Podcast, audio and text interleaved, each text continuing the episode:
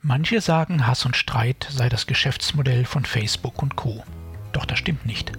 Tatsächlich ist Hass nur Kollateralschaden und Streit eine ganz andere Sache. Mein Name ist Jörg Sommer und dies ist Demokratie Plus, der wöchentliche Podcast zur politischen Teilhabe. Jeden Donnerstag erscheint ein neuer kostenloser Newsletter. Am folgenden Sonntag gibt es den Text dann als Podcast. Alle Ausgaben finden Sie ganz einfach.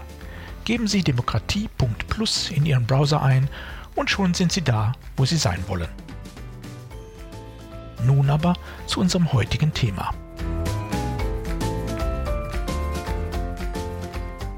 Hass als Geschäftsmodell. So ganz kann sich kaum einer von uns den sozialen Medien entziehen. Mir gelingt das auch nicht.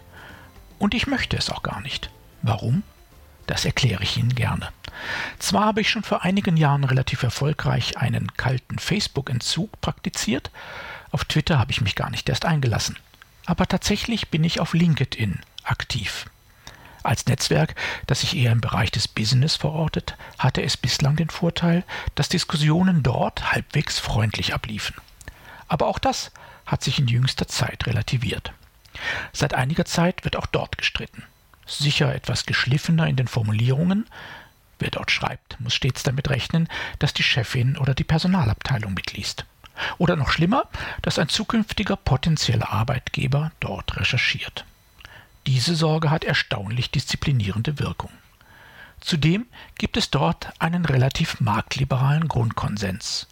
Für ein Business-Netzwerk nicht ganz überraschend. Entsprechend sind die größten Auffälligkeiten und Ausfälligkeiten regelmäßig dann zu beobachten, wenn es um die jungen Menschen von Fridays for Future geht. Die sind auf jener Plattform faktisch nur in einer Version existent, als Feindbild. Und wie in jeder gut strukturierten sozialen Blase schaukeln sich die Äußerungen schnell auf, bis hin zu dürftig kaschierten Gewaltfantasien. Latent droht dieses Schicksal auf LinkedIn auch Grünen und Umweltschützerinnen.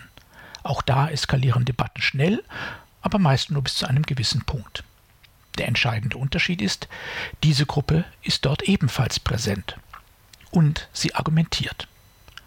Da die Argumente zum Beispiel in Sachen Klimaschutz ja nicht ganz von der Hand zu weisen sind, werden die Ansichten dort zunehmend differenzierter.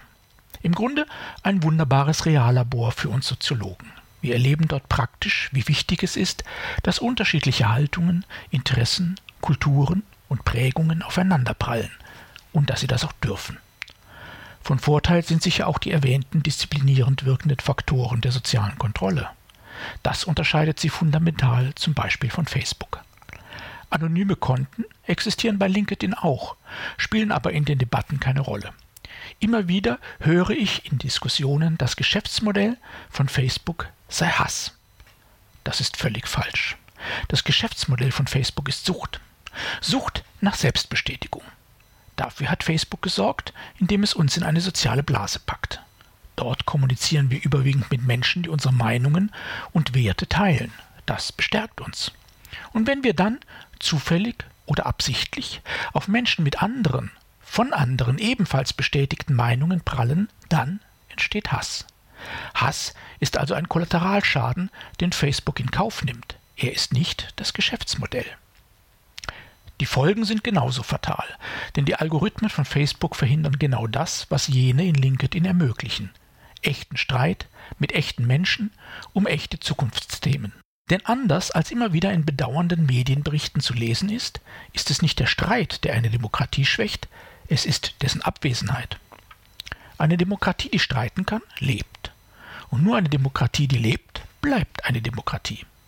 Es sind nicht in erster Linie die Wahlen, die Parlamente oder die Politikerinnen, die eine Demokratie stärken oder schwächen. Es sind gesellschaftliche Debatten, und zwar genau jene, die Veränderungen fordern, fördern und gestalten. Wenn immer mehr Menschen Beteiligung fordern, wenn immer mehr Menschen kritisch hinterfragen, was Regierende entscheiden, dann ist das lästig. Und es hält auf. Aber es ist eine Chance für eine Stärkung unserer Demokratie und die hat es nötig.